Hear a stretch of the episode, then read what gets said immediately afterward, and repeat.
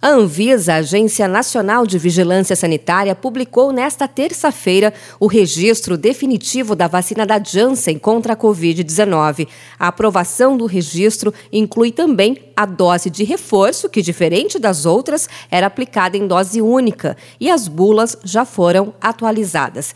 A vacina da Janssen já estava aprovada para uso emergencial havia um ano. Agora, o imunizante recebe o padrão ouro da Anvisa, segundo classificou o gerente geral de medicamentos e insumos biológicos, Gustavo Mendes. O padrão ouro de avaliação do medicamento, segundo a agência, é a consolidação da análise dos melhores dados disponíveis de forma completa, com informações mais robustas dos estudos de qualidade, eficácia e segurança, assim como o plano de mitigação dos riscos e da adoção das medidas de monitoramento. Sobre a aprovação, o ministro Marcelo Queiroga destacou o desempenho do Brasil contra a Covid. A forte campanha de vacinação do Brasil, o que o Brasil fez durante a pandemia da Covid-19, fortaleceu o sistema de saúde, ampliou a capacidade de vigilância em saúde, a vigilância genômica, que o Brasil foi escolhido por todos os países da América para representar a América